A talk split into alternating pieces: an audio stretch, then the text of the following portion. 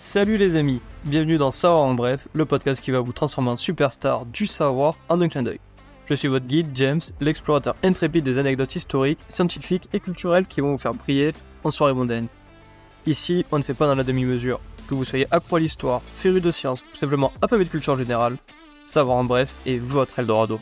Imaginez-vous balançant des faits épiques sur la construction des pyramides, tout en débattant de la physique quantique et en récitant quelques poèmes de Baudelaire juste pour le style. Ça, mes amis, c'est notre terrain de jeu. De l'Antiquité aux avancées technologiques les plus récentes, préparez-vous à devenir le héros des conversations, celui qui lance des Saviez-vous que? et qui laisse tout le monde bouche bée à la fin de la conversation. Si tu apprécies ce podcast et sa touche de connaissance et de fraîcheur, n'oublie pas de t'abonner et de mettre 5 étoiles sur Spotify. Je t'en remercie d'avance.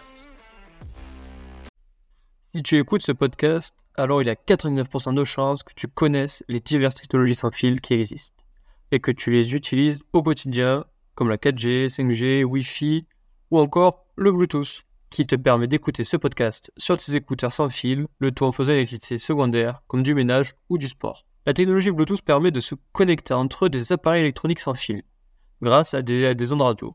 Pour une fois, on a les droits à un nom un peu plus poétique que les habituelles dénominations techniques, comme DVD, CD-ROM, infrarouge.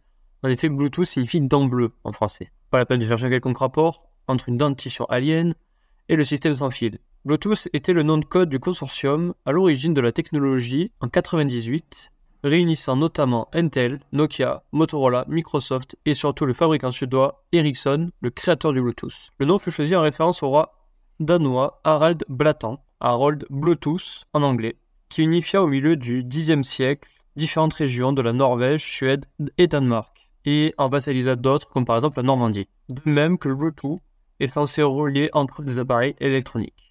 La signification précise du surnom du roi d'Harald n'est pas déterminée, mais Blatan désignait probablement des dents gâtées ou peut-être un teint sombre mat.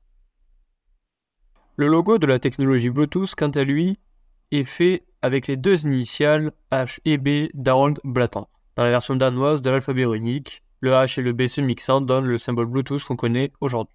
Tu l'auras appris sur ce podcast, il y a un peu de viking au sein de notre technologie du quotidien.